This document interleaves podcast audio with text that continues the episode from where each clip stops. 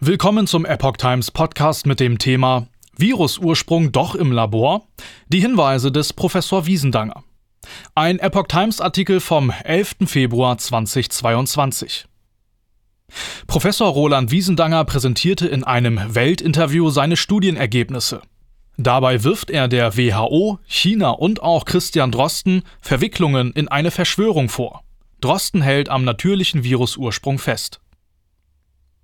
In einem am Mittwoch ausgestrahlten Videointerview der Welt sprach Professor Roland Wiesendanger im Zusammenhang mit dem Ursprung des Coronavirus auf dem Wuhan-Tiermarkt von einer Verschwörung und einem Ablenkungsmanöver. Das Video geht momentan viral. Wiesendanger ist Physiker an der Universität Hamburg und Mitglied der Leopoldina.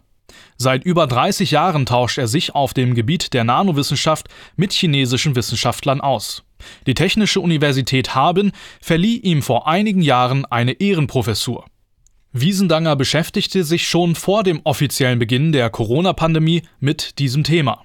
Bei seiner Studie zum Ursprung der Coronavirus-Pandemie sei er zu eindeutigen Ergebnissen gekommen.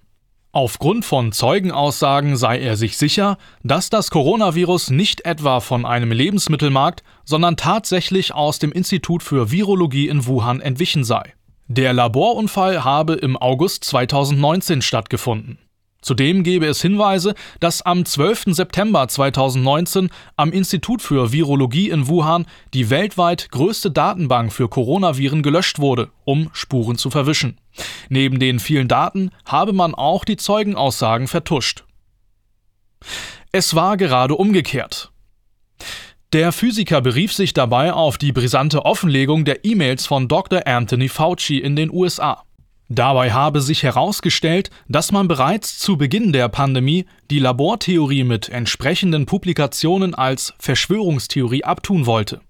Im genauen Wortlaut sagte Wiesendanger Zitat es gab eine Verschwörung dahingehend, dass die Labortheorie eben ausgeschlossen werden sollte, um letzten Endes von den großen Gefahren der sogenannten Gain-of-Function-Forschung, die in Wuhan durchgeführt wurde, abzulenken. Zitat Ende. Zitat, dabei war es aber gerade umgekehrt. Das zeigt die Offenlegung der Fauci-E-Mails, sagte Wiesendanger. Nun wisse man, wie es wirklich war. Kritik an WHO, China und Drosten. Die gemeinsame China-WHO-Kommission stufte einen möglichen Laborunfall als extrem unwahrscheinlich ein. Die Kommission habe unter hohem Druck von chinesischen Behörden gestanden, dass eine freie Recherche nicht möglich gewesen sei, so Wiesendanger weiter. Er kritisierte auch den Virologen Professor Dr. Christian Drosten, der als Topberater der deutschen Bundesregierung in der Corona-Pandemie gilt. Drosten sei in den Jahren vor der Pandemie Vertreter einer Initiative gewesen, die sich deutlich gegen Regulierungen dieser risikoreichen Gain-of-Function-Forschung ausgesprochen habe. Zu diesem Zeitpunkt sei das Risiko dieser Forschung auch bekannt gewesen. Drosten verteidigt sich. Mittlerweile hat der Chefvirologe der Berliner Charité die Vorwürfe Wiesendangers dementiert.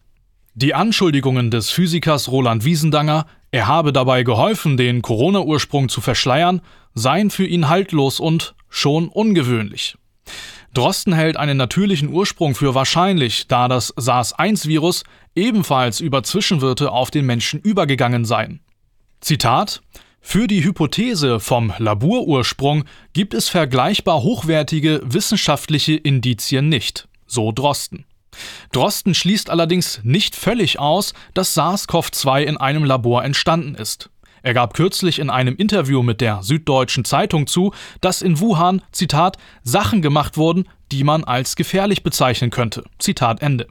Dabei habe jedoch das Virus nicht herauskommen können, betonte er.